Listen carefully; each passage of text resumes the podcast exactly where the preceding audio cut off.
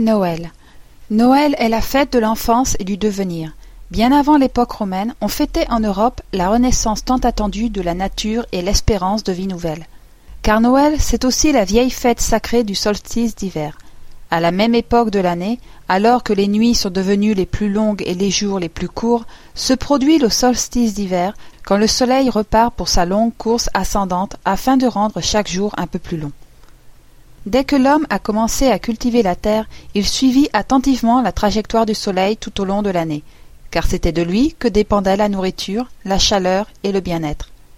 Dans la nuit la plus longue de l'année, alors que l'hiver, le froid, la neige, le gel ne semblent jamais devoir finir, dans cette nuit unique et terrifiante, nos ancêtres portaient au cœur la certitude du printemps.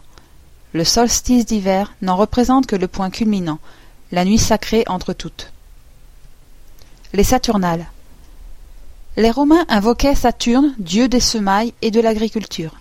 Sa fête, les Saturnales, donnait lieu à des réjouissances du 17 au 24 décembre. Les peuples nordiques célébraient Tjord, dieu de la fécondité, et Idun, gardienne des pommes de Providence, nourriture des dieux. Les orientaux rendaient un culte à Mitra, divinité de la lumière. Toutes ces religions antérieures au christianisme donnaient l'occasion de fêter le solstice d'hiver, avec pour but de redonner courage et espoir au peuple effrayé par les sols gelés, l'absence de vie et l'obscurité. Comme pendant nos fêtes de Noël actuelles, on offrait des cadeaux, des porte-bonheur, du miel, des gâteaux, de l'or étaient des cadeaux courants. On décorait les maisons avec du lierre, des branches de houx et de gui, et tout travail, à part celui de la cuisinière et du banquier, était interdit fête de la Nativité. La fête païenne fut christianisée pour devenir Noël, jour de naissance de l'enfant Jésus de Nazareth. Cette fête donne lieu à des offices religieux spéciaux et à des échanges de cadeaux et de vœux.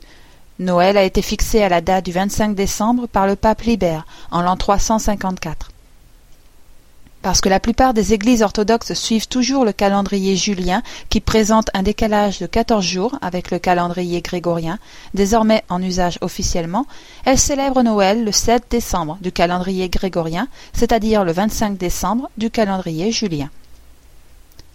Également dans beaucoup de provinces européennes, le cycle de Noël commence le 6 décembre, jour de la Saint-Nicolas, pour se terminer le 6 janvier, le jour des rois. Saint-Nicolas, Santa Claus ou le Père Noël parcourent les campagnes pour distribuer friandises et cadeaux aux enfants. Les enfants qui attendent la visite du Père Noël placent la veille de Noël une chaussure dans la cheminée et se font une joie de découvrir au matin les présents apportés. Le sapin a été couvert de lumière et de décorations. L'arbre de Noël, symbole du fort pouvoir de la nature par la survivance de sa verdure, alors que tout est gris et nu ailleurs, et par sa forme triangulaire et élanciée vers le ciel.